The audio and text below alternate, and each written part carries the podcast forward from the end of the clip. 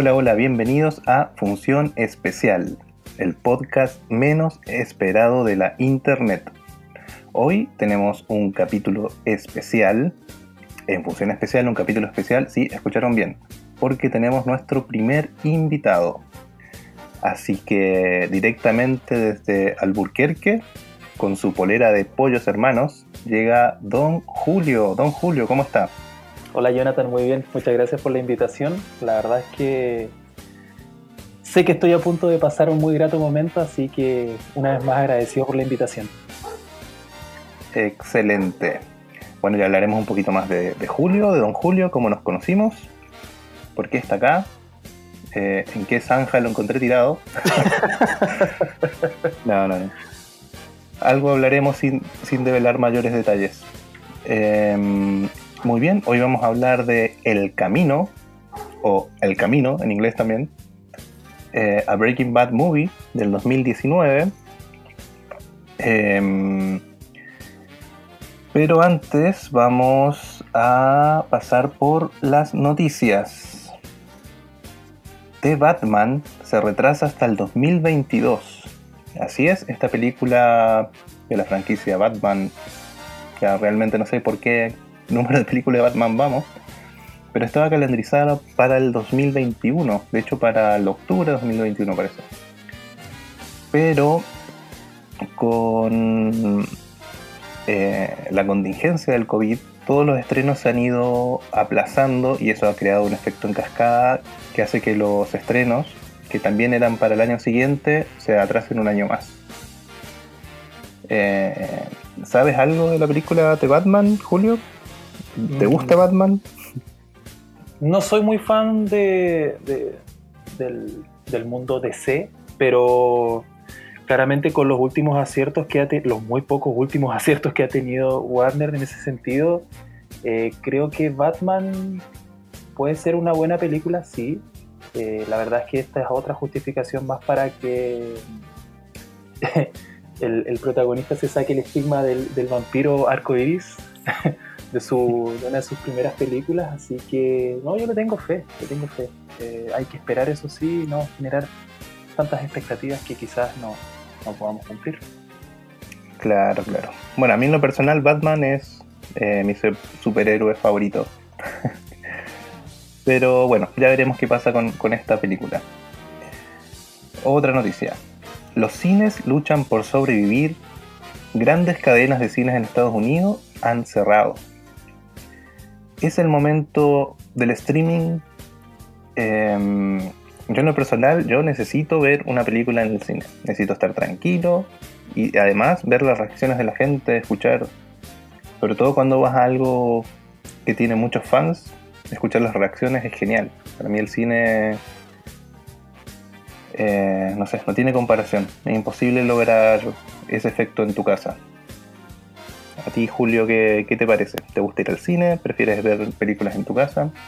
Me gusta ir al cine, sí. Eh, ideal sería, claro, si me acompaña gente que, está dispuesta a disfrutar la película, porque me ha pasado, he tenido pros y contras, he tenido acompañantes que no lo disfrutan nada y la clásica se quejan mucho de la película mientras la están viendo, entonces no, al final uno pasa preocupado por la otra persona y no por lo que está viendo pero sí creo que vamos a entrar en una nueva era. Eh, el streaming es, bueno, por este tema de la pandemia es algo que está en boga, así que no, no podemos renegar de ello. Eh, creo que sí es una buena oportunidad para las marcas tecnológicas de eh, mejorar sus sistemas de sonido, sistemas de, de, TV. Hay que ver cómo se maneja esto en un futuro, pero yo espero, yo espero por sobre todas las cosas que eh, el mundo del cine, las salas de cine, no decaiga y no muera, porque yo creo que ahí hay un mundo de nostalgias y, de especialidades que va a ser muy difícil eh, complementar o, suplantar en la casa. Así es. Bueno, la última noticia de hoy es eh, bueno, tiene relación con esto, que es eh, Disney, hace muy poquito, anunció que se va a reestructurar y va a priorizar los streaming. se centrará en desarrollar y producir contenido original para servicios de streaming, que es algo que ha estado haciendo con, por ejemplo, un gran acierto para mí ha sido la serie de Mandalorian, que, que, ha salido por la plataforma Disney Plus.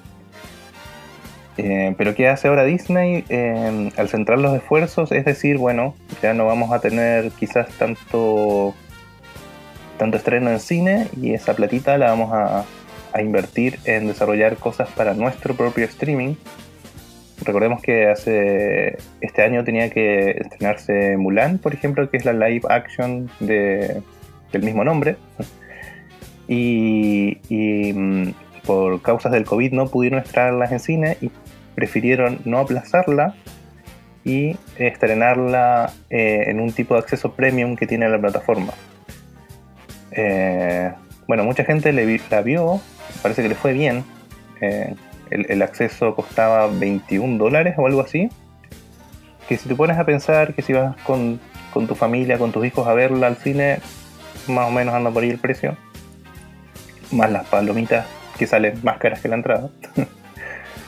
Eh, así que eso, vamos a ver cómo le va a Disney. Supongo que le va a ir bien porque tiene todo para, para no perder, digamos. Eh, sí, o sea, ya sabemos lo que significa Disney a nivel global. No, no hay que hacer muchos preámbulos de la cantidad de dinero que hay ahí invertida, la cantidad de marcas que han comprado. No sé, yo no soy muy amigo de Disney, siento que meten mucha mano en, los guiones, en, en, la forma de presentar. Bueno, claramente es porque es una plataforma familiar y necesitan seguir una línea, una pauta comunicacional, así que nada que decir ahí. Eh, como dices tú, es una buena oportunidad de la marca de desarrollar eh, proyectos para streaming, especialmente para, para esas eh, plataformas. Así que nada, de esperar, como dices tú, de Mandalorian fue el acierto que, tuvieron a nivel, a nivel como conceptual y global. Eh, disfruté mucho la serie, la verdad las cosas, me gustó bastante. Así que es de esperar que marcas como esta sigan sacando proyectos que, que sean en pro del, del, de la persona que está viendo. Más allá de, más allá de mostrar temas monetarios, que bueno, eso es lo que nos manda hoy día. Claro, y lo que pasa con Disney es como es eh, la empresa de entretenimiento que hay hoy y, Disney compite contra Disney. O sea, en un año te puede sacar un live action, más una película de Star Wars, más una película de, superhéroes de Marvel. Y en el año a veces tiene que competir con, consigo mismo y encima son, son casi todas películas que también tienen la segunda parte comercial, que son las ventas de productos, de juguetes entonces todas tienen que caer más o menos en, las fechas estipuladas para que alcancen a llegar a Navidad con los juguetes y todo eso. Entonces Disney compite contra sí mismo, cayó en su propia trampa. Claro, y eso es lo que pasa con, eh, con las marcas monopolio o en general con todo el, con todo el monopolio en cualquier, en cualquier ámbito. Terminas, como dices tú, compitiendo contigo mismo y puede ser que ahí las ideas se cierren un poco, no, no tienes tu contraparte que te esté reforzando o, o, bajando proyectos. Así que, como dices tú, un arma doble filo y hay que ver cómo funciona. Eh, de todas maneras, tienen recursos, tienen gente, así que no, no sé a qué nivel estemos todos nosotros para, para darnos cuenta de, de, las dificultades que pudieran tener dentro de la marca. Pero hay que ver, hay que ver. Muy bien, esas fueron las noticias, así que vamos ahora con Función Especial Recomienda.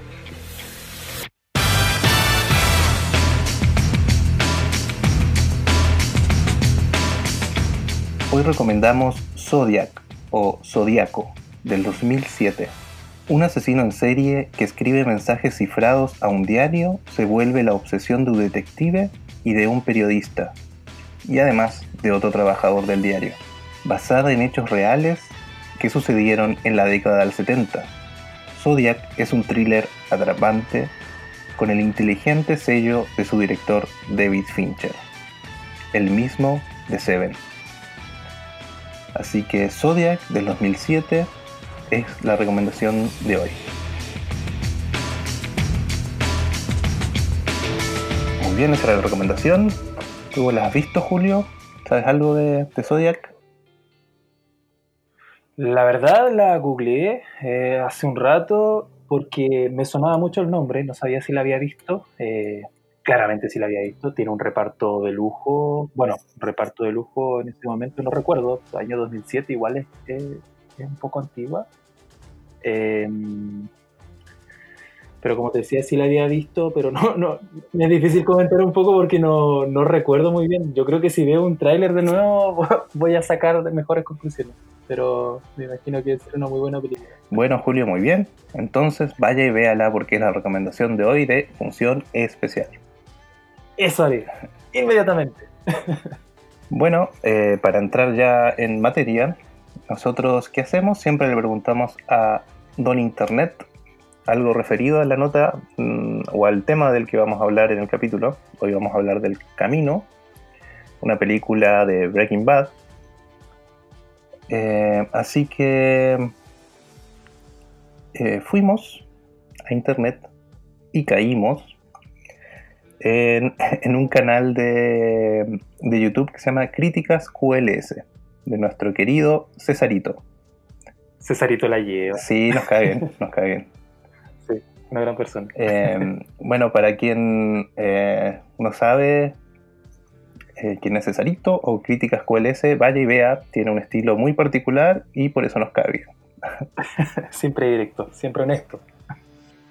Así que voy a leer textual, traspasé lo que dice él en su video, que es un análisis del camino porque nos va a servir para, hablar eh, de lo que venimos a hablar. La pregunta que todo el mundo se hace es que si hay que dejar que una serie muera en paz o revivirla para seguir explotándola.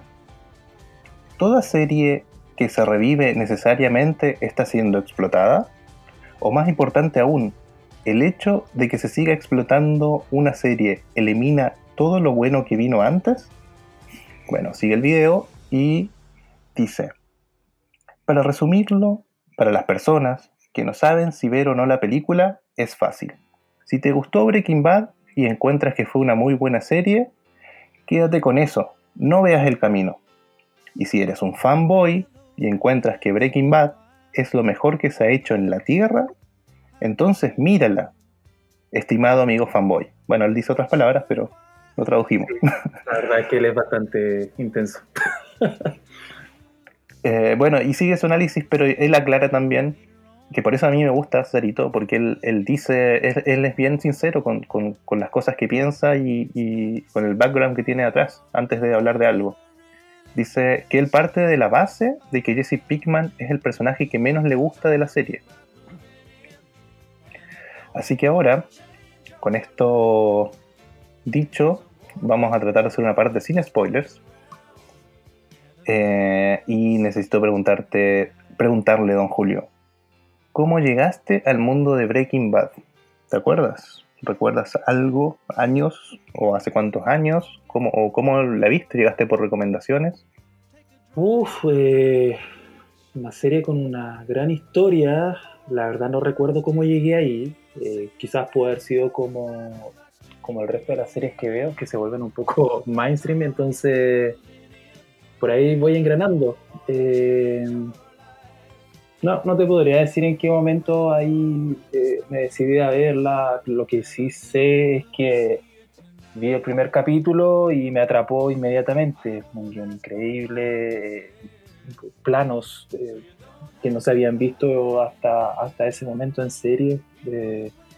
un gran desarrollo de personajes por sobre todas las cosas y un cierre, un broche de oro en el final yo creo que es la mejor serie que he visto en toda mi vida. Y eso que he visto una buena cantidad. Así Pero, disculpa, ¿recuerdas si llegaste por directamente por streaming o viste, alcanzaste a ver algo en, los estrenos por televisión? Eh, no, llegué por redes sociales y seguramente algún amigo me dijo, oye, ve esta serie que está increíble. No, por televisión o por promoción marquetera normal, convencional, no, no llegué. Ya, bueno, en, mi caso, eh, yo la empecé a ver súper tarde. De hecho, la vimos con, mi señora, que le mandamos un saludo. Em, y la vimos el. Estamos en 2020, la debemos haber empezado a ver el 2018. Sí. Eh, nosotros contamos los periodos de tiempo por el hijo que nació, tenemos tres hijos. Entonces ya había nacido la más pequeña, que hoy tiene tres, así que seguramente fue el 2018, pues ya estaba, ya estaba pequeñita. Y, y la verdad que, que, fue una maratón. O sea, agarramos el primer capítulo y no paramos, así como ver por noche cuatro capítulos o algo así. Cada capítulo en promedio eh, son de 40 minutos. Y la verdad que es una serie que, que atrapa, o sea, no, no, no, sé cómo explicar que haya gente que no la vea y no le guste. Porque es, es buena en, en muchos. Eh, tiene muchas capas la, la serie. Eh, no, sé cómo hablar mucho más de sin dar spoilers, pero en algún momento espero poder ah, que analicemos. Eh, vamos a ver cómo va el casting de Don Julio hoy. a ver si pasó la selección. sí. Vamos a hacer una encuesta ahí en internet. Ah. Así que mm, eh, no, vamos a ver qué, qué, pasa, pero estaría bueno analizarla porque de verdad que tiene, tiene harto material de donde cortar la serie. Y eh, bueno, coincidió que justo terminamos de ver la última temporada y creo que ni bien terminamos de verla, apareció el tráiler del camino. Em, y, bueno, entonces yo vi el camino, que es la segunda pregunta.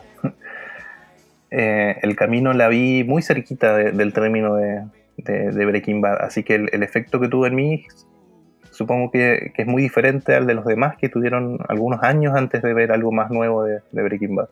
¿Cómo llegaste tú a, ver el camino? La verdad es que un día estaba, ni recuerdo, solo sé que estaba eh, frente al televisor y de repente salió un salió un comercial sobre la película y yo quedé como un poco en shock, entre comillas, porque si bien había visto ya la serie hace un tiempo, eh, yo dije como, y ahí me pasó lo que le pasó a, Cesarito de críticas, eh, como, ¿será realmente necesario ver esto? Y desde que salió, desde que se estrenó en Netflix, eh, me costó mucho tiempo verla. Y siento que yo soy muy fan, fanboy, entre comillas, de, la serie, me costó me costó pillar el hilo para poder verla, hacerme el tiempo para poder ver la película. Eh, no sé si eso será un, una excusa, no, lo sé. Eh, quizás quería dejar morir la serie como terminó, no lo sé. Pero bueno, ahí vamos a seguir conversando sobre la serie. También estoy tratando de no dar spoilers, así que ahí sigamos conversando el tema. Sí, bueno, eh, antes de pasar. Bueno, vamos a tirar una alarma de spoilers igual, así que sigan, sigan unos minutillos más. Eh, pero entonces, sin spoilers, para ti, ¿es una buena película? Eh, no. De 1 al 5, ¿cuántas estrellitas le das? Del 1 al 5 le doy. Uy, qué difícil. Ah. le doy 4. 4, entonces no es tan mala. Es que ahí tengo unos conflictos, pero tienen que ver con, la trama mm. directamente. Sí, y bueno, tú dices que, no. Bueno, tú dices que no, no era. que al parecer no era necesaria. Eso lo vamos a develar también, lo que vamos a conversar un rato más. Eh, esas son las preguntas que también se hace nuestro amigo Cesarito, que seguramente nos está escuchando. Ojalá, ojalá. sí. Em, bueno, la hipnosis del camino eh, generalmente aquí va un párrafo completo. Pero tengo dos hipnosis del camino. Si viste Breaking Bad, Jesse Pickman huye por su libertad. Punto. Esa es la hipnosis del camino. O un hombre escapa de un lugar en el que estaba cautivo. De alguna forma sabemos que lo buscan por algo. Y eh, por qué está en el estado que está. Se nota que lo torturaron y en el fondo también, huye por su libertad. Esa es la, la hipnosis del camino. No sé si tú la contarías de otra forma. No, en realidad eso es, eh, es el Señor huyendo. Sí, es muy simple, muy simple eh, la, la ¿cómo se llama? prerrogativa. Sí. Así que, mm, eh, bueno, para, para poder contestar esas interrogantes que hicimos hace un rato y dejar también a Cesarito tranquilo con sus preguntas, es imposible hablar de esta película sin spoilers. Así que, alerta de spoilers. Alerta. Este podcast contiene spoilers. Eh, algunos detalles de la producción de El Camino. Eh, bueno, dijimos que el, Camino se estrenó en el 2019, ¿cierto? Pero lo que no mencionamos es que la serie Breaking Bad, eh, su primer capítulo salió el 2008 y el último el 2013. Así que desde Breaking Bad al Camino son seis años. Sí, seis años. Sin embargo, eh, cuando estaban grabando el último capítulo o la última temporada de Breaking Bad, eh, Vince Gilligan, que es el productor, escritor y director de, la serie, em, eh, se le ocurrió que, que, bueno, que a Jesse Pickman podíamos hablar un poco más de él. Recordemos que en, ese último capítulo solo sabemos que él escapa y que tenemos el arco completo de principio a fin de Walter White pero Jesse Pinkman queda abierto. Y, esa es como la gran cuestión a, hablar. Eh, la verdad que para mí la serie, si tú terminas viendo Breaking Bad y no ves la película, eres igual de feliz. O sea, no. Por ese lado yo creo que, que claro, la película mm, es un epílogo en realidad. Epílogo parte final de ciertas obras literarias o dramáticas, en la que se da el desenlace de alguna acción no concluida o se refiere a un suceso que guarda relación con la acción principal o es consecuencia de ella. Eso para mí es el camino. No sé qué opinas tú, Julio. Sí, opino exactamente igual. Eh, como te decía adelante, yo creo que Breaking Bad terminó de una serie tan tan perfecta, mi, bueno, naturalmente es mi, mi apreciación, em, deja, como dices tú con Jesse Pinkman, eh, arcos abiertos, entonces tú puedes interpretar, eh, puedes eh, imaginar qué es lo que pasó con él. Em, bueno, el cierre que tuvo Walter White fue bastante épico, porque otra palabra no puede describirlo. Por eso te digo que la, película para mí fue como completamente innecesaria, a pesar de que la disfruté, sí. Eh, pero tiene que haber sido por todos los temas de producción, guion y bueno, eh, a pesar de que hubieron algunas cosas, algunos aspectos que no se respetaron de la, de la serie original, que me imagino que debe haber sido por el tema de presupuestos, de, de marcas en las que estaba englobada. Eh, fue una película bien hecha, redondita, no, su principio, su desarrollo, su final, todo bien. Claro, eh, otro datillo que hay por ahí es que no sabemos cuánto costó hacer esta película. Lo único que sabemos es que el director dijo en una entrevista que costó más que el capítulo más caro de, Breaking Bad, que bueno, el último fue el más caro, que costó 6 millones de dólares. En promedio, la serie costó por capítulo, en promedio, 2 millones de dólares cada, cada capítulo si la película costó un poco más de 6 millones, es poco presupuesto para una película también. Sí, eh, escucha, hay películas de 20 millones, de 100 millones, de 500 millones. Sí. Eh, ahora sí es verdad que está filmada eh, o la forma de la producción en el fondo es como un capítulo de Breaking Bad. O sea, está filmada de la misma forma. Breaking Bad, a diferente a ver, ¿qué tiene, ¿qué tiene de diferente Breaking Bad? De otras series y por qué es tan de culto. Porque tiene muchas aristas bien cubiertas. Primero, el guion es excelente. Eh, el desarrollo de personajes es increíble. Eh, con muy pocos recursos se crea un, un, mundo, un mundo Breaking Bad, desde el color, desde el lugar donde se hace, el tipo de toma, el contraste en la pantalla, eh, la forma en que se filma, los encuadres, eh, esos encuadres o tiros de cámara increíbles que están, no sé, la cámara dentro de, una olla hirviendo. O sea, eh, eso ha hecho que, que la, que la serie tenga seguidores en muchos aspectos, desde, desde la parte cinematográfica, desde la parte de la historia. Em, y eso, claro, en la película eh, no se traspasa tan fielmente, pero también hay que pensar eso, o sea, Breaking Bad es una serie de... mm, Pucha, no tengo el dato ahora, ¿seis temporadas? ¿Siete temporadas? ¿Cinco? No, no recuerdo, ¿tú recuerdas? Mm, no, la verdad que no. Cinco temporadas. De cinco temporadas. En promedio, siete, ocho capítulos por temporada. Sí. Entonces, un desarrollo de personaje, eso tiene, bueno, la serie, que tú puedes desarrollar muy bien un personaje y no es que en, todas, en todos los capítulos de la serie tienen esos tiros de cámara increíbles, lo que pasa es que en algunos capítulos clave los tienen, otros no, pues si no aburriría también. Sí, lo que pasa es que Eh, la, lo que pasa es que, por ejemplo, disculpa, eh, voy a meter mi cuchara ahí. Eh, uno de los temas que tiene la serie es que, y por lo que a mí me atrapó, que si bien en un momento cuando yo la comencé a ver, eh, estuve como a punto de tirar la toalla en el primer capítulo, pero es porque yo venía acostumbrado a ver eh, series y películas con desarrollos rápidos. Entonces no necesariamente, eh, no sé, me, me- me dejaba completamente atrapado. Eh, ¿Qué pasaba? Que ellos tenían estos tiros de cámara que dices tú, eh, que te dejaban con la duda de qué es lo que va a pasar o dónde está, dónde está la cámara. eh, no sé, cosas tan sencillas como, no sé, poner una cámara dentro de, dices tú, de la olla o una cámara dentro de la piscina y tú ves cosas y no sabes qué va a pasar después. Eso te atrapa.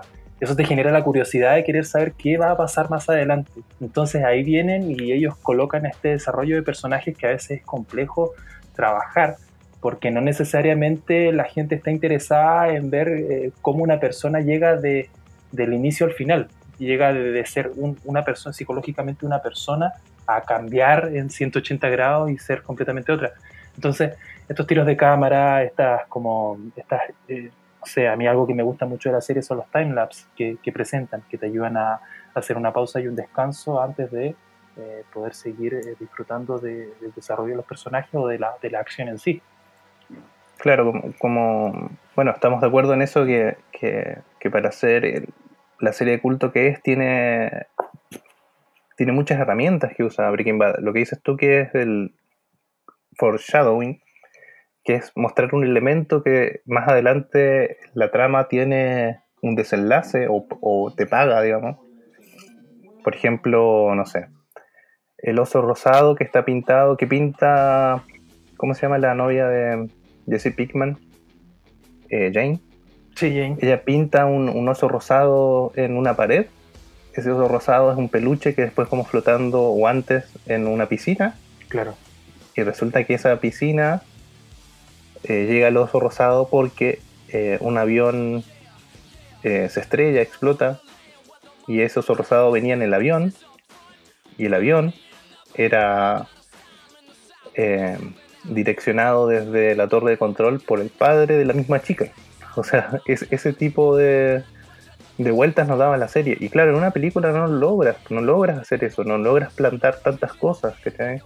Lo que sí hace la película al camino es eh, traer algunos detallitos de la serie, que no es un fanservice tampoco, porque en el fondo es el mundo de Breaking Bad. Breaking Bad es así. Eh, no sé si has visto alguno de esos detalles en, la película, lograste... Bueno, em, pucha, ¿sabes qué? Claro, con todo este universo que se generó eh, en base al, mundo de las drogas en Breaking Bad, claro, pudimos eh, ver el, spin-off de Better Call Saul. Es una serie increíble también. Eh, muchos dicen que es mucho mejor que Breaking Bad. Mm, No sé si sea tan así. Em, la película ayuda a eso, a desarrollar de alguna manera la, misma visión que tenían todos los personajes dentro de la trama. Así que en ese sentido yo digo que no era necesaria porque... mm, Aunque sabes que ahora siendo como una pequeña catarsis, quizás sí puede funcionar como una especie de spin-off eh, a futuro, como si lo dejamos de lado de la serie. Eh, inclusive yo creo que si esa película hubiera estado hecha en dos partes podría haber cumplido un mejor cometido porque las escenas y la historia también transcurrían de manera rápida. Entonces al final el hecho de que Jesse Pinkman eh, llegue a, Alaska eh, casi como el hermano mayor de Malcolm, el del medio, em, pudimos haberlo desarrollado en más episodios y quizás ahí pudo haber un desarrollo mejor y quizás ahí pudo haber adoptado la estructura de Breaking Bad que, que era lenta, era una serie muy lenta. Eh, sí, pero no es Jesse Pinkman que llega a Alaska, sino el señor Driscoll, con Ah. el suéter blanco, Oh, rayos, me he equivocado. Señor, había olvidado con el suéter de, de cuello tortuga hasta la pera.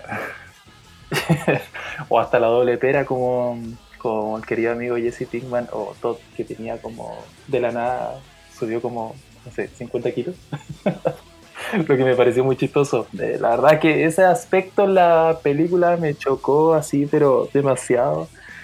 Eh, si bien tenía fresco en mi, en mi memoria el, el aspecto físico de, los- de los personajes eh, de repente de, de ver un eh, juvenil, naturalmente era casi como una, un, un adolescente, eh, convertido en un señor, literalmente, un señor de 40 años eh, con bastantes kilos de más. eh, Jesse también con doble pera, como con una cara mucho más ancha, como si hubiera bebido mucho alcohol durante mucho tiempo. Eh, no sé, son aspectos que por ahí me fueron un poco jocosos. Yo me reí bastante mientras los iba viendo y eso me distrajo bastante la película. Así que no sé, no sé, por eso digo que es una buena y es una mala película. Eh, yo creo que por ahí pudo haber habido más esfuerzo de parte de la producción y de los propios, eh, de los propios actores en, en haber hecho un trabajo físico y un trabajo de maquillaje con sus personajes. Creo que ese aspecto se malogró de- demasiado y, y arruinó gran parte de la película. Por lo menos, no, no sé, no sé si tú tienes otro comentario, Jonathan. Sí, bueno, a mí, a mí en lo personal, eh, que igual es el espíritu de- del podcast, eh, la idea es ver películas y, y entretenerse con la película. O sea, claro, uno ve detalles para... Porque igual es como una obsesión por ver los detalles. eh, pero a mí no, no, me, no me causó mayor molestia, sí se nota y claro, al principio distrae, sobre todo yo que vi la serie pegadita, terminé de ver la serie pegadita a ver la película. Eh, pero hay otros otros ejemplos, por ejemplo, la película No, eh, chilena, Sí. ¿la viste? Sí, Ya, en la película No eh, hay muchas partes donde aparecen eh, personas o personajes que participaron en la campaña del No. Bueno, la película No, para los que sa- no saben, es una película chilena que actúa Gabriel García Bernal, ¿es o no? sí, es Gabriel García. Y habla de la campaña publicitaria por el no, que fue una campaña publicitaria por un plebiscito que hubo aquí en Chile en gobierno militar, para ver si seguía el gobierno militar o se iba. Y eh, habla de la campaña publicitaria porque era muy rompedora, eh, porque querían, en vez de mostrar todas las atrocidades que hacía el gobierno militar, querían mostrar eh, la alegría de decir no, lo que íbamos a ganar como la felicidad. Eh, incluso tenía un arco iris el logotipo de, de esa opción. Y en la película recrean partes de la campaña y en esas partes de la campaña aparecen personas que de hecho estuvieron en la campaña real, pero grabadas como se ven hoy. O sea, como... ¿Cuánto fue esto? ¿El 70? No, el 80. ¿Cuándo fue? El, 80 el 89 fue el plebiscito. 89, sorry, que yo vivía en otro país, entonces no sabía. no estaba tan seguro. Eh, y bueno, 89 a hoy son 90, 30 años después. Obviamente las personas cambian y, y aún así las grabaron tal cual. Por ejemplo, Rosita, ¿cómo se llama? Rosita Motuda. Florcita Motuda. Florcita Motuda, oh. ¿En qué mundo te fuiste? Sorry, sorry, pero yo viví en otro país, es lo único que puedo decir. Ah, y él, el extranjero. Él, él vivía al otro lado del alambre, por si no sabes. En Argentina. Sí. Sí, sí. El otro lado del hambre es Estados Unidos, discúlpame. Tú estás en México, yo en Estados Unidos. Ponerte un muro. Sí. Em, bueno, el tema es que usaron el recurso de grabar a las personas eh, sin maquillaje ni, ni, ni hacerlos más jóvenes, sino como están hoy. Y funciona. Funcionó. Eh, a mí, claro, este es como más icónico y todo, pero a mí me funciona porque en el fondo la actuación de ellos, que es lo que me importa a mí, es buena. Y tú ves a los personajes. Ahí no hay un cambio, ¿cachai? Claro. Y, y eso es algo bueno de destacar de- del actor Aaron Paul, que, que bueno, que fue conocido por Breaking Bad, no ha hecho mucho más en realidad. Hizo Need for Speed, ¿la viste? Sí, creo que sí. A ver, deja recordar. Sí, la vi. Es una película basada en un videojuego del mismo nombre. Donde ahí él es como bacán y rudo y. Sí, la verdad que es como muy de videojuego y no. O sea, es algo olvidable su actuación en realidad. Bueno, que eh, igual, igual tiene que ver con, con muchas de las cosas que pasan en el mundo de Hollywood, que hacen los actores, de repente tienen, eh, o hay descubrimientos buenos, eh, actores y actrices que, que tienen un buen trabajo en una película o en una serie y después todo el mundo, todos los productores los quieren porque no hicieron personaje increíble en tal lugar y al final terminan, como dicen, eh, por culpa de malos guiones o de malas producciones, terminan arruinando gran parte de lo que podrían haber proyectado con otra con otra filmación. Sí, o directamente quedan marcados con el personaje para siempre. Exacto.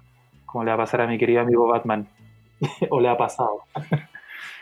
Eh, yo por qué creo que, que pasó esto? Primero porque es una producción de no tantos millones. O sea, no sé, si vas a sacar una superproducción de Hollywood de 200 millones de dólares y el actor ya sabe que va a trabajar y todo ese año va a estar preparándose para el personaje, eh, que claro, cambia su aspecto y no sé, eh, sin ir más lejos, el, el Joker de Joaquín Phoenix. Joaquín Phoenix, sí. Eh, él tuvo una transformación en su cuerpo para, para hacer el personaje. Eh, bajó mucho de peso. Y así muchos otros actores. Eh, eso es normal. Que es algo que se le critica a esta película. A mí, la verdad, yo creo que lo que pasó fue esto. Eh, Vince Gilligan tenía la idea cuando terminó la serie, la guard- dejó guardadita ahí, dejó que pasen los años y es como el 2016, 2017 por lo que yo investigué, él escribió el guion de principio a fin solo. Él generalmente tiene ayudantes para, para hacer los guiones. No lo escribe solo. Ya. Y este guion lo escribió solo para presentarlo a... Fue directamente a Netflix y a, y a otra empresa más a presentarlo, porque ellos fueron los que sostuvieron la serie al final. Y, yo creo que fue... Bueno, después leí que yo no sabía que, ellos mantuvieron en secreto el rodaje. Eh, tenían como todo el equipo tenían, bueno, no dicen contratos, pero eh, estaban todos con la directiva de no decir nada del rodaje. Y el rodaje fue prácticamente en secreto, eh, que tampoco no sé si era para tanto. Yo no sé, yo creo que hay. Como Así que la mayoría de nosotros nos, nos enteramos de la película por los trailers o porque hubo alguna nota antes del tráiler, pero no, no mucho más. Generalmente hoy te enteras por los rodajes ya. De hecho ya en Twitter hay gente que sube las fotos, por ejemplo en Estados Unidos, para los permisos para rodar en calles, tiene que haber un letrero que dice, no sé, rodando de tal estudio y ponen el nombre de, la película que es el nombre de fantasía, que no usan el nombre de la película real. Entonces la gente saca fotos a eso y dice, no, están rodando tal película. Sí, igual tiene que ver con. si tú estás viendo, por ejemplo, a, a 10 autos que se están cayendo por un barranco o se están cayendo de, una, de un supuesto avión, vas a, vas a saber inmediatamente aunque te pongan. No, esta es Cars. no, es Rápido y Furioso. Rápido y Furioso 1000. Sí, bueno, Cars no puede ser por Julio, Cars es animada. Bueno, pero. sí, la verdad, tienes razón. Fue lo primero que se me vino a la mente. Y, y bueno, aquí va con esto es porque eh, ya, entonces por eso también, yo creo que esto fue, chicos, no, eh, Vince Gilligan, chicos, ¿saben que nos aprobaron el presupuesto? Vamos a grabar y todos, "Yeah", una fiesta y vamos a grabar, ¿cachai? y todos arriba y yo creo que de hecho no les deben haber pagado ni lo que vale hacer una película a cada Sí. uno de los actores. Eh, y entonces tenemos a, a Todd, el personaje Todd, que donde igual se nota harto, eh, que está mucho más grandote, su cara súper redonda. Parece un guardia de seguridad. Sí. Eh, que él es el, ¿Cómo se llama la- el actor? Jesse. ¿Qué hace? Jesse Plimos. Jesse Plimon, sí. Jesse Plimon que le dicen el Matt Damon pobre, No. se ¿Qué parece. Se Ah. parece mucho te parece? Pero porque por. Eso, eso porque es es- pobre, po. es de dinero, pobrecito. Homeless. es como un peluche de, de Pokémon no oficial. Con cara de estrellita. Sí, no, pero lo queremos, lo queremos a Jesse Plimons. Sí. Gran- O sea, gran- sí, igual es buen actor, es Sí. súper bueno. pero yo a veces me pregunto, ¿lo contratarán porque se parece a Matt Damon? Eh, Ah, ah. Puede ser, puede ser, puede ser que haya algo subliminal detrás. Sí. Eh, bueno, él, aún así, con, con todo el cambio de, de- de cuerpo que tiene, eh, él actúa como Todd, o sea, no- le crees enseguida, actúa súper bien. Sí, sí, eso es verdad. Eh, recordemos que Todd es eh, de este último grupo que aparece en, en la serie Breaking Bad, que algunos le dicen los nazis. sí, Eh, es un psicópata. O sea, no, no sé qué otra, qué otra definición podemos tener. Y, y en esta serie, en- o sea, en esta serie, en esta película, El Camino, vemos y entendemos mucho más su personaje aún.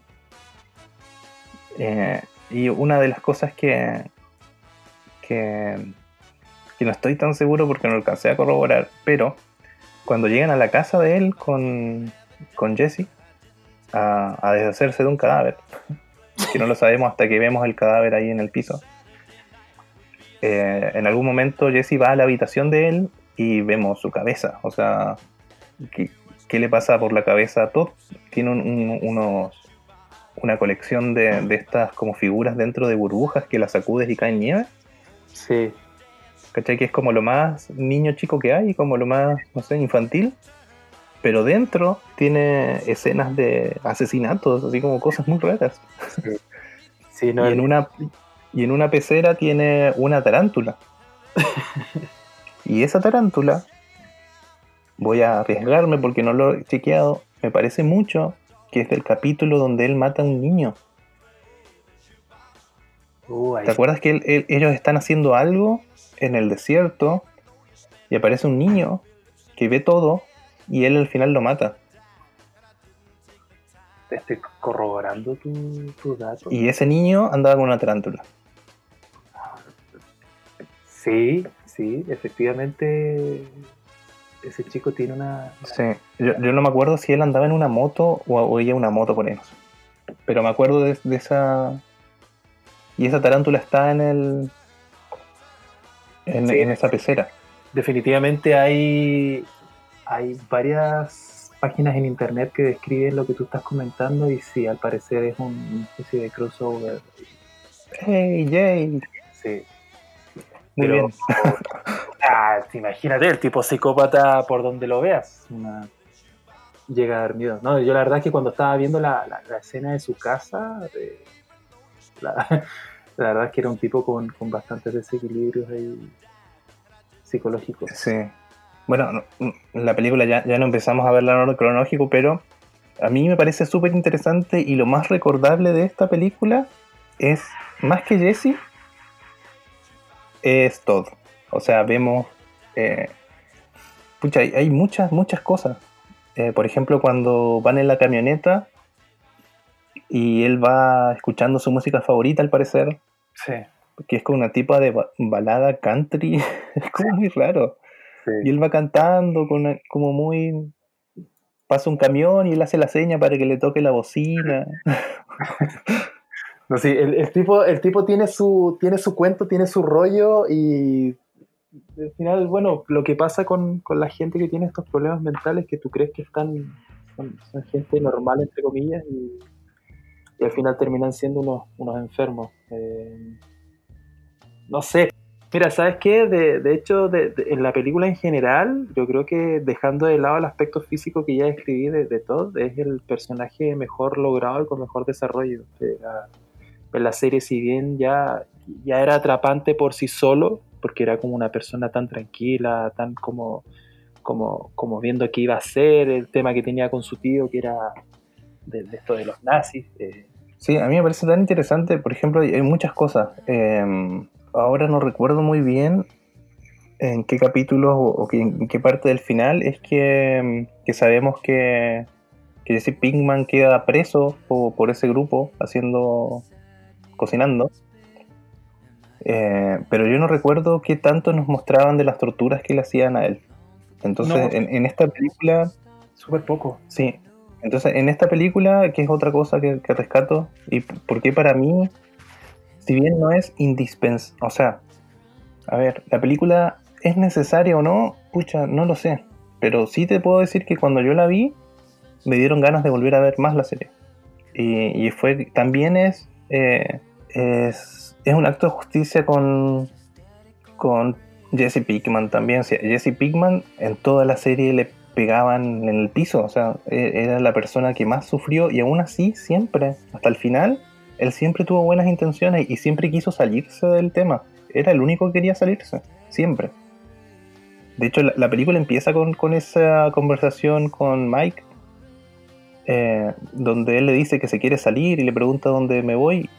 ¿Qué harías tú si fueses yo? Y él le dice, me iría a Alaska, pero no puedes deshacer todo lo que hiciste.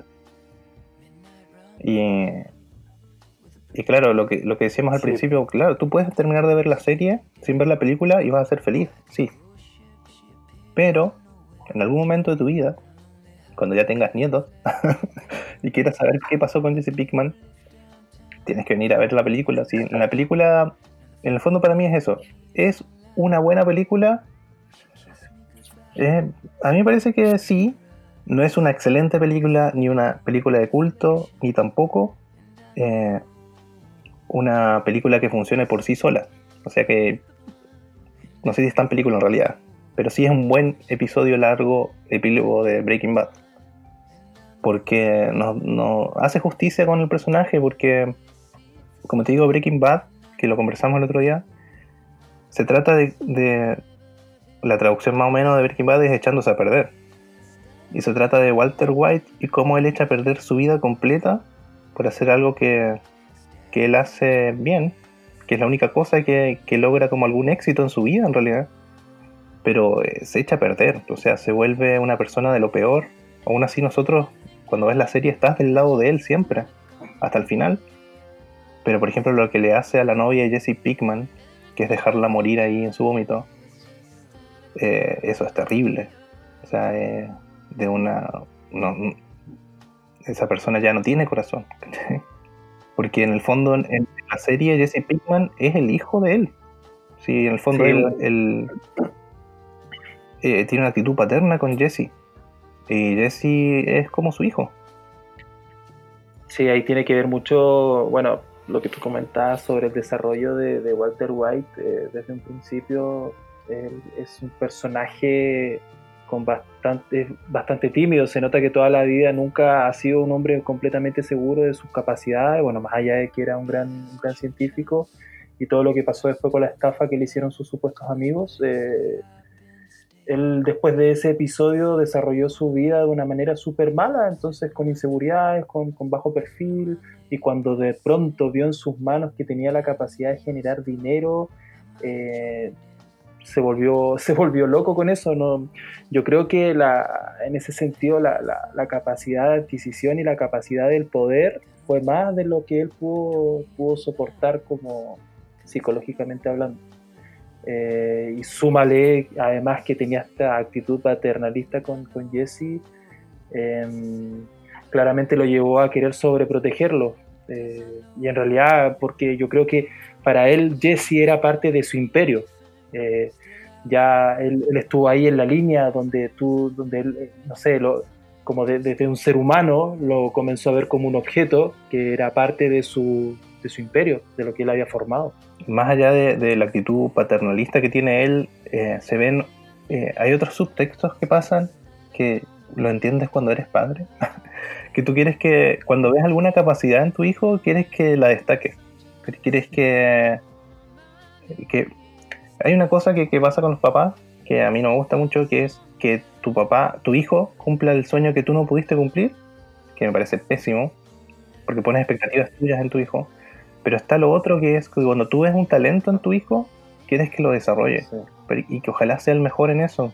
Eh, y aquí lo que pasa con, con- con Walter White y Jesse Pinkman, un poquito es eso. Él, eh, Pinkman cuando empieza, cuando, cuando empieza la serie, eh, es un ni siquiera un narcotraficante, él es como un, un dealer, un- vende pequeñas dosis. Y, bueno, él cocina un poquito con, con su socio.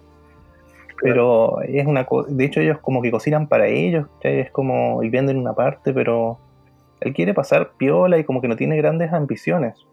Y en la serie vemos eso, que Walter White, mientras se da, cuando se da cuenta que él es bueno en Claro. esto, él quiere también que su hijo, que tiene alguna habilidad, o su hijo entre comillas, que es Jesse Pickman, eh, también triunfe.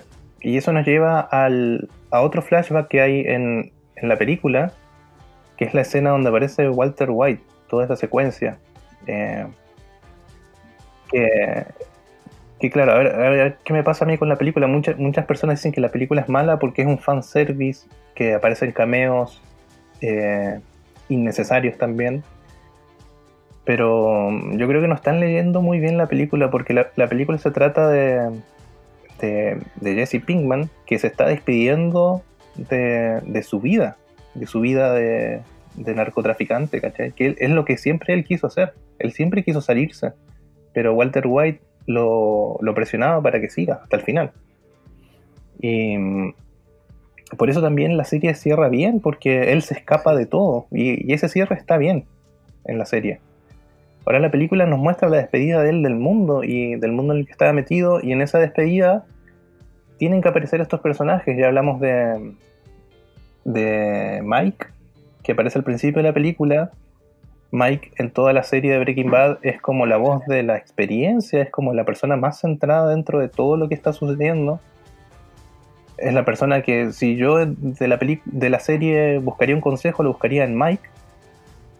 Eh, y otro flashback que hay es el de Walter White, que vendría a ser como su, su papá. Y todo lo que sucede ahí a mí me parece maravilloso. Eh, pero en el fondo toda esa secuencia tiene recompensa cuando Walter White le dice, eres afortunado, no tienes que esperar una vida para hacer algo bueno. Hay- que, bueno, y eso ahí tiene que ver mucho con las frustraciones que tiene Walter White y que con lo que tú decías, eso de traspasarlo a los hijos, que fue lo que le pasó a él. O sea, ahí en ese sentido, lamentablemente, si tú lo extrapolas a la, a la vida real, es lo que pasa con muchas personas. al final, eh, los hijos terminan eh, reflejando los actos de sus padres o las frustraciones que tuvieron sus padres, así que eh, yo, yo insisto, yo insisto, ahí en ese sentido Jesse Pinkman, y esta es una precisión personal, termina ser uno de los productos de, que, que utiliza Walter White para, para, para crear droga. Mm, No tengo mucho más que opinar respecto a eso. Igual es difícil no sesgarse con, con ciertos aspectos de, de- la película. eh, porque, no sé, de, pronto muchas de las actitudes que tienen ellos eh, son cosas que uno vive en el cotidiano. Entonces, parte de, no sé, el hecho de tener un guion redondo es que tú empatizas mucho con los personajes, porque, sí, sí, o sea, si tú te das cuenta, estamos hablando de un mundo de narcotráfico, de asesinatos, de sicariado. Entonces, entonces tú sentir, por ejemplo, como decías tú, un cierto afecto por, por, Mike, que es un sicario, que es un tipo que mata por plata. em, y tú dices como, oh, sí, él es la voz de la experiencia. Como, sí, sí, oh, algo me pasó, creo que iré donde Mike. Entonces, por ahí también la romantización de, lo- de los personajes ayuda a que uno les tome cariño. Y bueno, volviendo a hablar de, esa secuencia que a mí, ¿por qué me parece genial la secuencia? Eh, primero porque parte con, con él saliendo de una habitación y golpeando otra y ellos salen caminando y a, pesar de que yo había terminado de ver la serie hace poquito, antes de ver la película, a mí me causó algo cuando salió Walter White. Pueden hablar lo que quieran del maquillaje, de que estaba mal hecho, me da lo mismo, pero igual te da, no, puedes no sentir algo cuando él sale de la habitación. Y aparte que está súper bien construida esa secuencia desde ese inicio, eh, los actores te marcan el momento en el que están. Eh, Jesse Pinkman eh, sacando comida así como al lote y no sé si dice yeah bitch algo así. Sí, sí. mientras está sacando entonces ya sabe la forma de hablar la forma en que no sé si está masticando la forma en que mastica la comida. Se saca un plato gigante y se mete así como un montón de, de comida en la boca. Vienen a servirle agua de piña y el loco le da un- unos dólares para que deje la botella o sea el- la jarra. Y Walter White tosiendo. Y después vamos por la ventana que está la, la casa rodante con los agujeros tapados entonces ya sabemos dónde estamos Sí. y para mí es la, la parte más recordable de, de- de la película es esa. Eh, eh, era necesario, porque él se tiene que ir despidiendo de los personajes que fue conociendo en su vida. Eh, los flashbacks hacen eso en esta película. Después, ¿qué otro flashback hay? Creo que son esos dos y más la novia al final, ¿cierto? Sí. Eh, sí, pero al final lo vamos a dejar para el final. Así que nos saltamos todo el inicio de la película. Que bueno, él se escapa, sabemos que parte donde terminó la serie, él escapándose y llega a la puerta de, de una de, la- de las casas de sus amigos, que son Skinny Pete y Badger. Sí. ¿Qué pasa aquí? Es eh, ellos le prestan toda la ropa necesaria a, a Jesse. Y en el fondo vemos que, claro, ellos siempre fueron amigos, muy amigos.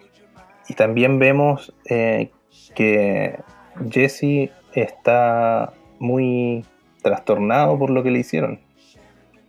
Casi no habla, casi no levanta la mirada. O sea, bueno, el inicio de la película es, es- es- rápido. fue- Ah, no, primero era la escena con Mike.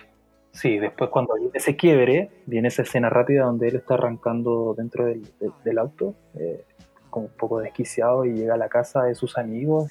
Em, claramente venía un Jesse Pinkman eh, sometido, sometido completamente. Era como, si tuviera que compararlo, era como, como estos eh, perritos que tú de repente te pillas en la calle y que están a la defensiva siempre, están, están mal, eh, con un trauma gigantesco.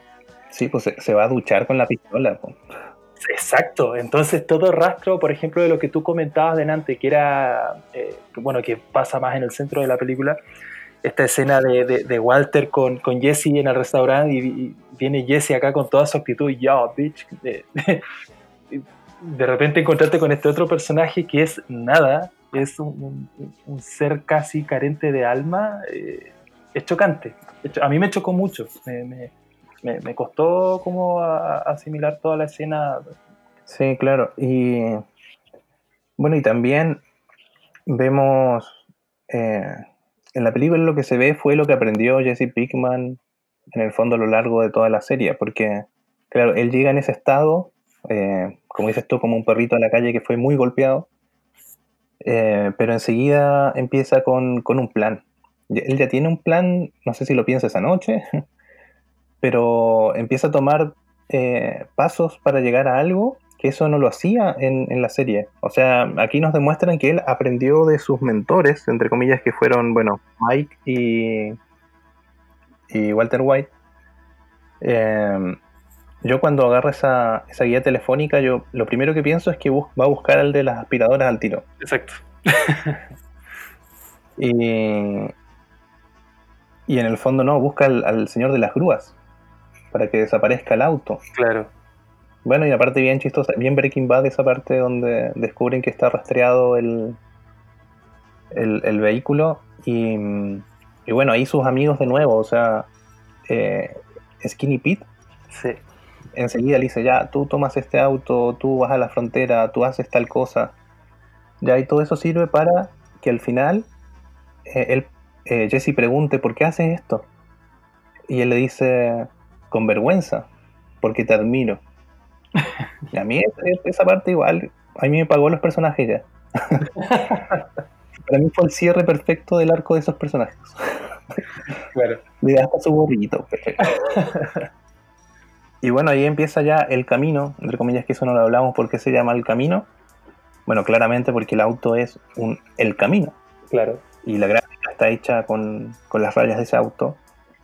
Pero si bien no hay, no hay nada que diga, no, no vi ninguna entrevista ni nada, declaraciones de los actores ni del director, eh, sí, claramente es el camino de Jesse, porque tiene que ser su fin del camino, o el principio del camino. Tiene que ser la traducción al inglés del camino. Tiene que ser como, yo no sé si en, en inglés eh, también tiene esa significancia el camino, el road, the road o the trail, etcétera. Yo creo que el nombre es, es perfecto. O sea, al final, imagínate que en la serie, eh, el arco en general de, de toda la serie siempre fue compartido entre Estados Unidos y México. Así que darle un- De hecho, uno de los capítulos eh, tiene un arco corrido. eh, y otro de los capítulos tiene un tema de Anita Tijoux. Así que me parece que, que compartir con, con el mundo latino fue, fue un acierto, un acierto completo. Bueno, y también el nombre eh, tiene su significancia con, con todo el desarrollo de, de Jesse Pinkman para llegar hasta, hasta Alaska. O sea, todo, casi todo transcurre en una carretera, en una ruta, en la calle. Se- hay muchos planos de, de- de la ciudad, de las calles. Así que yo creo que el, el nombre era preciso. No sé cómo habrán llegado ahí. Como dices tú, puede que sea por el modelo del auto, puede que no. No lo sé. Pero para mí el nombre funciona perfecto. Sí, además que tiene, bueno, Breaking Bad en, en la serie completa tiene como toda esta estética un poquito de, de western, de los lugares del desierto, ¿cachai? Sí. Pero inicia la película también tiene una gráfica. Bueno, tenemos que decirlo, nosotros con Julio somos diseñadores y entendemos de diseño. Por eso nos conocimos. Al principio, los títulos de crédito tienen toda esa estética de western. La- las tipografías. Y eso, eh, si bien se escapa de la gráfica que usaba Breaking Bad, tiene que ver con una escena, eh, una secuencia que está casi al final de la película, que es un duelo al estilo western. Hasta con los Sí. planos de western y todo. Sí. Eh, y todo el tema. sí, que, que igual. eh, bueno, yo creo que para, para esta hora y diez que hemos estado hablando, Wow, ¿cómo ha pasado el ya, tiempo? ya, eh, ya se dieron cuenta de que, bueno, hay gente que no le gusta y hay gente que le gusta la película, punto. No, Sí, sí, no hay, no hay mucha discusión ahí. y la gente que no le gusta critica también esta escena de western, porque no pueden creer cómo se disparan. Eh, pero bueno, igual tiene que ver un poco con, con los tipos de películas que uno ve. O sea, los duelos de western eran así. Una persona delante de la otra y de otra y por cualquier cosa se disparaban. Sí. Porque era una cuestión de poder, de, de ser como el más macho, el más eh, rápido, el más... Es un duelo, en el fondo. Y eso es lo que pasa en, en esa escena donde él llega a la guarida de los soldadores. Pero- ¿sabes, ¿sabes por qué? Yo creo que la, la, escena que hice tú de repente, porque me, me ha tocado escuchar algunos comentarios que decían, pero ya, ¿cómo? Pero si eso, ¿cómo va a ser así? Dicen. Pero si tú te pones a pensar, lo que choca es que la película es tan realista, eh, yo creo que tiene muy pocos efectos especiales, eh, funciona como si fuera, fuera la vida real, que de pronto estos duelos que, no sé, son ambientaciones del, cine de los, de los 70, de, los 60, son casi surreales. O sea, si tú te vas a parar de duelo con una persona enfrente, eso no va a pasar, eso no va a suceder. Entonces yo creo que eso es lo que choca. Sí, igual, hacen un contexto, hacen que eh, ellos están en una fiesta drogados, eh, porque sin eso yo tampoco entiendo cómo alguien se, se, se pone a duelo por un, por un saco de dinero. Sí, Eh, pero también la, el, el personaje de, de Jesse en ese momento ya tuvo un cambio. Eh, él ya llega cambiado a ese lugar, ya pasaron más cosas. ¿cachai? claro, Él ya llega con la actitud de solamente pedir lo que necesita. sí. Eh, va con, bueno, las dos armas ya nos las presentan antes, así que sabemos que él tiene dos armas. Eh, también él se coloca el arma en un lugar visible para que el otro sepa que tiene un arma. Claramente él no llegó buscando un duelo, eso sale de, de la, de la heroína que tiene el otro metido en el cuerpo nomás. Eh, pero eh, a mí me pareció una buena resolución de esa parte. Eh, capaz que la explosión estuvo de más al final, sí. Sí, sí, hay algunos detalles ahí que se que tú dices como, ok, no era necesario. Ahí justificaron unas lucas. Sí, Pero, pero también la explosión igual se puede justificar diciendo ya eh, la, la, la idea de llegar con la pistola escondida y la otra mostrándola puede haberla sacado de Mike, Mm, porque era como un estilo de Mike eso. Y la idea de, de volar todo es un- una despedida de, de Walter, no, no de Walter White, sino de Heisenberg. Sí, y ahí, y ahí quiero hacer un paréntesis porque me parece que esa escena del, de, cuando están eh, en la guarida eh, marca un antes y un después en la personalidad de, de Jesse, porque de ser una persona que estaba completamente sumisa, sumida en su, en su propio trauma, pasa a ser una persona más segura y más, eh, más capaz de tomar decisiones. De hecho, eh, la actuación, una vez que él, él mata a este personaje eh, que le había hecho el robo, termina siendo Heisenberg, de alguna manera. Eh, este ser frío, eh, que no le importa haber matado a un montón de gente, eh, con tal de, de lograr un objetivo. Entonces me parece que ese fue un guiño, un cejo eh, ba- bastante, bastante interesante. La explosión después que viene también tiene que ver con, con destruir evidencia, con, con- con no dejar nada, con no importarte nada, con tal de lograr un objetivo. Así que me parece que fue un, buen guiño. Eh, ¿Qué más nos falta hablar de la película? Que tenía harto de qué hablar, yo pensé que nos nos íbamos a demorar poquito. Sí. Bueno, él también Y- vuelve, él vuelve a su casa. Él eh, tiene ahí un. comparte un poco con. su- Ah, sí, padre. su- los- los- el señor y la señora Pickman. Sí. Sí, porque hay que recordar que ahí él, él compra la casa que, las- que ellos habían vendido. Eh, bueno, y de ahí, de hecho, de ahí creo que sale el arma, si mal no recuerdo. Eh, Sí, él saca el arma de, de una caja fuerte. Eh, Que yo no sé si él sabía que había armas ahí o él fue a buscar dinero. yo, yo creo que sí sabía. No, no sé, no, lo- no lo deja muy, muy en claro, pero yo creo que sí sabía que había un arma ahí. Claro, yo creo que fue a buscar dinero y encontró armas. Sí, yo creo que eso fue lo que pasó. sí. Y, y ahí se le ocurre ir con, con los soldadores. Exacto. El, nos faltó hablar de, de, mm, del dinero.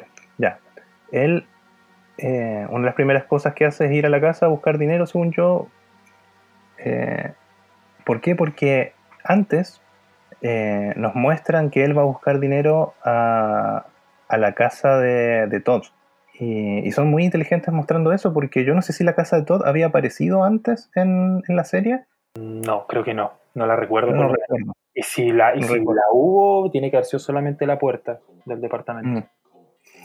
Entonces, con flashback nos muestran de que en algún momento él sale con Todd mientras estaba cautivo y lo lleva a hacer algún trabajo eh, y descubrimos que el trabajo es deshacerse del cuerpo de, de su ama de llaves Sí, que, que estaba en la casa tirada en el suelo y bueno, y ahí vemos más de la personalidad de Todd que le pregunta por qué, por qué la mató y él le dice porque encontró el dinero.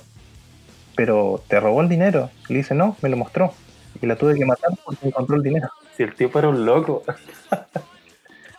y después le dice toma, anda a guardarlo. Anda a guardar el dinero. Y él va a guardar el dinero y resulta que el dinero está escondido en unos libros porque según todo nadie lee libros. Claro. y, y ahí se da cuenta que tenía mucho, mucho dinero. Bueno, se deshacen del cuerpo, etcétera, pero ese flashback nos sirve para saber por qué él va a la casa de nuevo eh, a buscar ese dinero. Necesita el dinero. Ese dinero eh, le sirve para poder escapar. Y porque en la, en la serie también nos establecen que hay una forma de escapar que es por un hombre que vende aspiradoras y esa persona te puede hacer desaparecer, de reubicarte en cualquier otro lugar Sí. que es el recurso que usa Walter White y el recurso que usa eh, Saul Goodman también. Bueno, ahí en ese sentido, por ejemplo, la escena de la casa, que yo creo que fue, si es que la, la sección de la película que más me gustó. Cuando Jesse comienza a buscar el dinero, se da cuenta de que no está eh, y dice, chuta, tengo que realmente seguir buscando más dentro de toda la casa y muestran este plano como aéreo de todo el departamento en un timelapse eh, rápido. A mí me pareció genial, no sé qué te pareció a ti. tengo un detalle ahí. Eh, en Netflix también hay un documental de cómo se hizo el camino, que dura como 11 minutos, en realidad son 8, eh, y es malísimo. el único dato bueno que saqué de ahí es eh, cómo hicieron esa toma. Bueno, esa toma le hicieron un galpón gigante o en un estudio donde tiene una cámara fija arriba para que se pueda ver todo eh, la casa completa de una sola toma. Y esa toma duraron 90 minutos en grabarla y, y en la película aparece el timelapse en 7 segundos. Timelapse. El timelapse o cámara rápida es una técnica fotográfica muy popular usada en cinematografía y fotografía para mostrar diferentes motivos o sucesos que por lo general suceden a velocidades muy lentas e imperceptibles al ojo humano. Luego, estas imágenes se reproducirán en mayor velocidad para lograr el efecto. Y, y sí, es como una de los más, las más tomas Breaking Bad que hay en, en la película. Eh, de, de esa parte donde él va a buscar la, la eh, el dinero, eh, aparece otro personaje más que es el, el vecino de Todd, que es un viejo metido. Sí, viejo, lo odié, lo odié mucho. Dije, no, Entra ese señor a su casa. La clásica señora bisagra Sí, está siempre ahí al lado de la cortina de la ventana, viendo todo lo que está haciendo su vecino. ¡Ah, qué rabia! sí. Bueno, y ahí aparecen estos dos personajes disfrazados de policía. Eh, y por eso Jesse termina con, con un tercio de lo que había en dinero ahí. Y lo que no es suficiente para pagar su, su salida con el señor de las aspiradoras. Exacto. Y el señor de las aspiradoras eh, no es otro que Robert Foster. Eh, don Robert Foster falleció en la misma semana del estreno de, de la película en Netflix. Ah, eso no lo sabía. Así que fue una de las últimas cosas que hizo Robert Foster. Wow. Igual, eh, que igual tiene otras películas que actuó o estuvo de secundario y van a salir, en- se- supuestamente salían este año. Eh, pero fue una de las últimas cosas que grabó. Eh, y es interesante su papel porque es un papel no más que secundario, terciario casi. Sí. Eh, pero nos sirve para ubicar también en qué punto está Jesse Pinkman, porque Jesse entra con, con toda esa actitud Jesse Pinkman, Incluso caminando raro y, y, y le coloca el dinero. Bueno, para empezar hay una señora comprando una aspiradora que no se va nunca. Eh, eso igual es muy Breaking Bad, es como que estás esperando que pase algo y sucede otra cosa así como muy doméstica y no se no termina de suceder y te causa tensión. La señora no iba nunca. Y, y bueno, y el Ed, que no sabíamos el nombre del señor de las aspiradoras hasta, hasta esta película, eh, Don Ed le dice, mire, mire tranquilo, joven, y se va a su mesón. Pero ahí ya vemos por la mirada de Ed, por eso es- era necesario que sea un buen actor, Claro, él ya sabe quién es, sí. sabe, po. Y se acerca a Jesse Pinkman, le dice, sí, quiero una... Había como un, un código para decir que, que te, que te reubiquen. Tenías que decir un, tal tipo de, aspiradora y que necesitas un tal tipo de filtro. Y bueno, Jesse Pinkman, al más estilo Jesse Pinkman, no sabe qué decir, entonces dice, sí, una de esas aspiradoras, marca no sé qué, filtro no sé qué, porque usted es el tipo. You are the dude, le dice. A mí esa escena me, da risa. Eh, no sé cómo explicarla porque, claro, tienes a, a este personaje, al dueño de la tienda, con un semblante firme, eh, seguro, un hombre con experiencia, y llega este tipo eh, casi como a echarle abajo el negocio. Pues, sí, imagínate, llega con un arma, llega casi diciéndole, oye, tú eres el que pasa gente en la, en la frontera. Entonces, y él sigue con su, con su, con su semblanza, ¿cachai? Y sigue ahí esperando que el otro le diga todo el tema de la aspiradora, la, la- la Sí. marca y, y todo el tema. Entonces me, parece muy chistoso todo lo que parece ahí. Sí, y él le dice, Y encima me da pizza porque la bolsa de dinero se nota que tiene dinero adentro, Sí, se, se ven los pasos. sí, por eso es como una escena súper este, jocosa, no, no, no- no entiendo no entiendo muy bien si ese era el objetivo del director, eh, porque igual, bueno, igual funciona como descanso, bastante, sirve para aliviar. Claro, y de la película, la línea de tiempo actual, sin ir a los flashbacks, es donde más Jesse Pinkman es Jesse Pinkman, porque la, la forma en la que entra con todo desparramado, eh, que tiene que esperar escondido, después está todo el tema donde Ed llama al 911 y así como muy calmado, muy señorito, dice, Lo tiene, hay un joven aquí que me está amenazando, me siento amenazado. Y dicen, bueno, esperaré a que manden a alguien, algo así, y cuelga. Y Jesse Pinkman se va y cuando llega a la puerta dice, no, esto es una trampa, ¿cómo alguien llama tan así? Y el 911 te dejan en la línea. Y mientras pasa eso, llega la policía. eh, por eso te digo, si es una escena súper irrisoria, tú, tú dices como, ¿de verdad está pasando esto? y, y sale corriendo eh, hasta, otra, hasta otra parte de la tienda. Y Ed, muy calmado, le dice, tu dinero. y él vuelve corriendo a buscar el dinero. Ya, pues, ese es el Jesse Pinkman que conocemos. porque Es, es la única parte en la película donde sale realmente él, porque al principio lo vemos, claro, eh, eh, mal. Claro. eh, después lo vemos en, en plan buscar dinero. Y ahora lo vemos como Jesse Pinkman. Es importante porque Ed, eh, él sabe quién es y lo mira de una forma en esta parte, eh, el señor de las aspiradoras. Lo mira sin respeto, porque le, le presenta la plata y le faltan 1.800 dólares o 1.200 dólares, algo así. Súper poco prolijo. Porque le cobra, le cobra a la vez, porque en la serie ellos eh, pactan. Y al final Jesse Pinkman no se va. Claro. Entonces le cobra, le cobra, tú me debes tantos dólares, miles de dólares por, por la primera vez que te llevé y tú no fuiste, no apareciste, más los de ahora. Claro. Y ahí le faltan 1800 dólares, parece. Eh, y al final le dice, le, le- le vuelve a guardar toda su plata y le dice, eh, te voy a hacer un favor, con toda esa plata puedes vivir bien por unos años. Y bueno, después pasa lo del policía. Al final él igual le presta ropa porque dice, señor oficial, se fue por allá, es una persona blanca. eh, y después dice, es alto, para que busquen a otra persona. Claro. Y tenía un tatuaje de, de un gran bicho a- arriba de la ceja. Y ese es otro detalle porque él anda con el, con el, gorro de Skinny Pete Sí. y tiene una mariposa arriba de la ceja, no sé si te diste cuenta. Sí, sí, se me había dado cuenta. Una mariposa, una águila, no sé qué. Es muy buena esa parte. Porque ahí es, es Jesse Pinkman y eso nos sirve para ver el, el- el- la transformación. De eso se trata, de la transformación de él. Nunca vimos cómo cerraba el arco de él.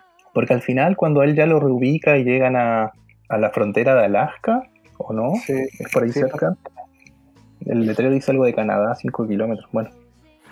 Eh, él ya lo mira de otra forma. Le dice, le pregunta, eh, ¿cómo se llama tu madre? Le dice tanto. Eh, ¿Cuál es tu número de seguro social? Sí. Y le dicen 10 números de memoria. Y después, ¿cómo es tu número al revés? Y lo dice al revés. y ese ya no es Jesse Pinkman que conocemos. No, no. O sea, se nota que él, él ya es más so- anda con un suéter blanco, como dijimos, hasta la señor. doble pera. Un señor. Y se nota, y se nota también eh, que Don Ed, el de las aspiradoras, lo mira de otra forma, lo mira con respeto. Están viendo un señor. ¿cachai?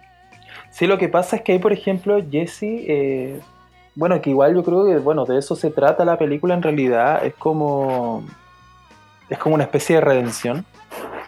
Él, eh, claramente, en un principio viene escapando, viene de- de- de- del confinamiento, eh, intenta ser otra persona, intenta parecerse a Heisenberg, eh, no lo logra porque no es su esencia y al final, como dices tú, termina siendo Jesse Pinkman. Jesse Pinkman, un tipo distraído, desprolijo, desastrado, eh, despistado, eh, que, hace todo de una manera muy contraria a lo que debería hacerse. Eh, y en base a eso, él, antes de que termine la película, él se da cuenta de que no puede negar su propia naturaleza, cómo es él, y que solamente puede buscar una nueva vida, una redención a todo, lo que, a todo el daño que, que pudo haber hecho a alguien. Entonces termina siendo eh, al final una persona madura, una persona que, que entiende de alguna manera cómo, cómo va a seguir su vida y yo creo que eso es algo de lo que se da cuenta el señor de las aspiradoras. Eh, bueno, yo creo que no, no nos ha quedado nada fuera. Bueno, en el final, cuando él ya se va por la nieve en su vehículo, mira al costado y hay un flashback con su novia Jane. Creo que esa escena, porque él se transporta al pasado, en una escena donde parece que ellos van a un museo, ¿no? En ese, en ese capítulo de la serie. No me acuerdo. Algo así era. No me acuerdo. Como que hay una cita ahí, como que ella no quiere salir nunca y esa vez lo, lo acepta. Y van hablando del universo y de lo cósmico. Sí. En el fondo ahí la esencia es que uno tiene que encontrar su propio camino. Exacto. Ahí cierra la serie. Pero, o sea, la película. La película cierra ahí. Pero, buscando las noticias para esta edición, para este episodio de Función Especial, eh, hace dos o tres días se anunció que van a lanzar la versión DVD o Blu-ray, no, DVD y Blu-ray de El Camino, la versión física. Recuerden que esto solo estuvo en Netflix. Y dicen que vienen escenas nuevas o escenas que no salieron. Oh, Eh, no sé si vienen aparte o si vienen integradas en una nueva versión. Y una de las escenas hace referencia a este final. Que en el final grabaron que había una parte donde ella le, le decía, no sé si en el flashback o mientras él la ve dentro de la camioneta, ¿cuándo me vas a pedir matrimonio? Eso le dice su exnovia a Pinkman. Mira, yo lo, lo único que espero es que si esta versión sale, como dices tú, yo no tenía idea, me acabo de enterar, así que muy, muy, muy buen dato. Eh, bueno, básicamente va a ser la versión con cortes del director. Em, solo espero que no hayan finales alternativos, solo espero eso, no sé, e- ese recurso noventero. Em, o que haya, o que deje, no sé, alguna escena abierta, algún otro spin-off, no sé. Tú sabes que el mundo del cine es bastante extraño. Bueno, en todo caso, él se va a la nieve. Eh, claro, podría haber sido que esta película nos deja como abierto para que haya otra serie más del señor Driscoll en Alaska. Pero igual se llamaría Fargo, ¿o no? No, no, ¿Has no, visto Fargo? solamente la he escuchado, pero no, no, no la he visto. Fargo la serie sucede igual en lugares así Va a, tra- con mucha va a nieve. traficar alces ahora. No, y aparece Todd, el, el actor de Todd, aparece en la segunda temporada. Es muy buena esa temporada. Fargo. No, Tienes que verla. Sí, es lenta, sí, es lenta y cuesta agarrar, eh, pero eh, es especial la serie. En realidad tiene un humor muy especial. Eh, y bueno, todo tiene, tiene eso de la nieve siempre presente, de que como cuesta ir de un lado a otro, que la gente se entierra en la nieve. Y siempre hay nieve, siempre, no siempre. a siempre. ver. Voy a buscar. Bueno, ahora después de este análisis, seguramente se nos pasaron, no sé si miles, pero 20 cosas. Sí, probablemente. Pero ¿qué opinas ahora de la película? Sigo sosteniendo mi, mi opinión de, de un, de un principio. Eh, es una buena, es, es una buena y es una mala película. Cinematográficamente hablando, tiene una nota 4, pero creo que no era necesaria, no era necesaria hacerla. Me gustó, si no- eso no lo voy a negar. Pero no, mi, mi vida no cambiaba si se estrenaba o no se estrenaba. Eh, bueno, sí, a mí igual me parece lo mismo. Me parece que es, en general, teniendo en cuenta que tienes que ver Breaking Bad para verla, claro, es un 3,5 4 también, para mí, la película. Más que nada porque a mí, a mí sí me, se me hacía necesario que, que Jesse Pinkman tuviese un cierre, porque es un personaje que, que siempre estuvo en el piso, siempre. Y él siempre quiso salir y, y tenía como un alma de niño. Eh, como dices tú, fue el objeto de eh, una de las piezas que movía Walter White o Heisenberg para, para lograr sus cometidos. Y, y bueno, para mí es el fin que se merecía Jesse Pinkman. En medio de la nieve con un suéter blanco. Claro. Eh, así que eso. ¿Qué, ¿Qué te pareció estar en función especial, Julio? Pucha, la verdad, eh, este proyecto está increíble. Me, cuando me lo comentaste, eh, inmediatamente te dije sí, dale. así que jamás me esperé que, eso sí, no, no, no esperaba que la invitación fuera, fuera tan temprana, en tan temprano momento. Así que, no, encantado, encantado de haber compartido contigo una de mis grandes pasiones también, que es el, el mundo del cine, el mundo audiovisual.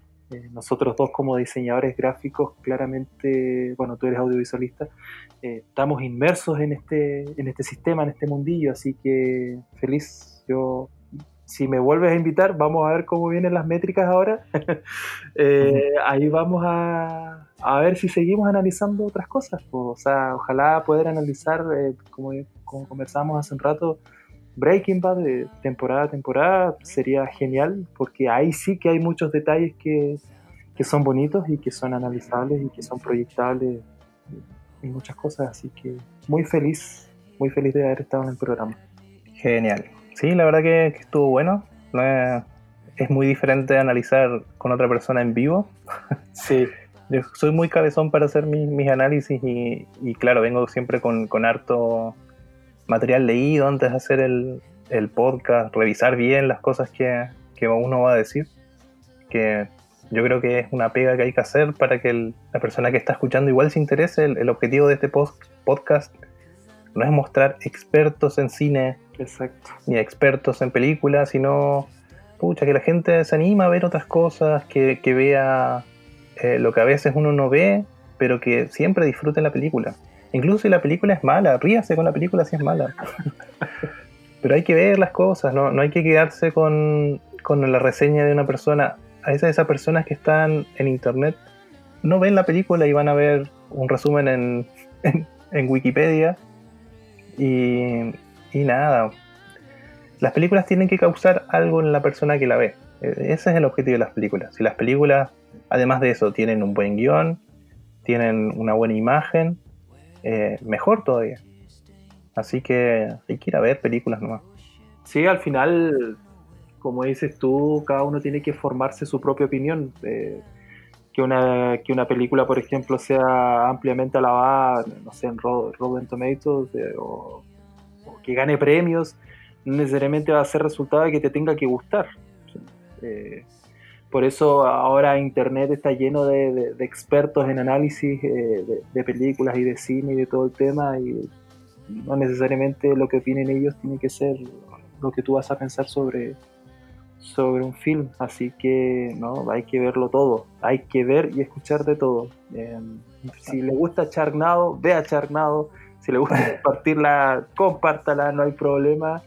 Eh, si quiere destacar algo, hágalo. Lo importante es siempre rodearse de gente que sepa escuchar. Así se genera un buen diálogo y un buen debate. Así es. Bueno, muchas gracias, don Julio, Por, por asistir, por aceptar la invitación, por levantarse temprano. Son las 5 de la mañana. un, un fin de semana. Eh, y eso. Así que y ese fue. Ah, no, no puedo cerrar todavía, faltan cosas. Recuerden que Función Especial eh, está en Instagram y en Facebook como arroba función especial. Recuerden también que si quieren enviar algún correo, alguna sugerencia, algún auspiciador magallánico que quiera por lo menos colocarse con el café, guiño guiño, al podcast puede enviar un correo a funcionespecial.podcast.gmail.com eh, Soy Jonathan Barría Argel. Y yo soy Julio Cárdenas Vargas. Y esto fue Función Especial Special Edition. Nos estamos escuchando. Adiós.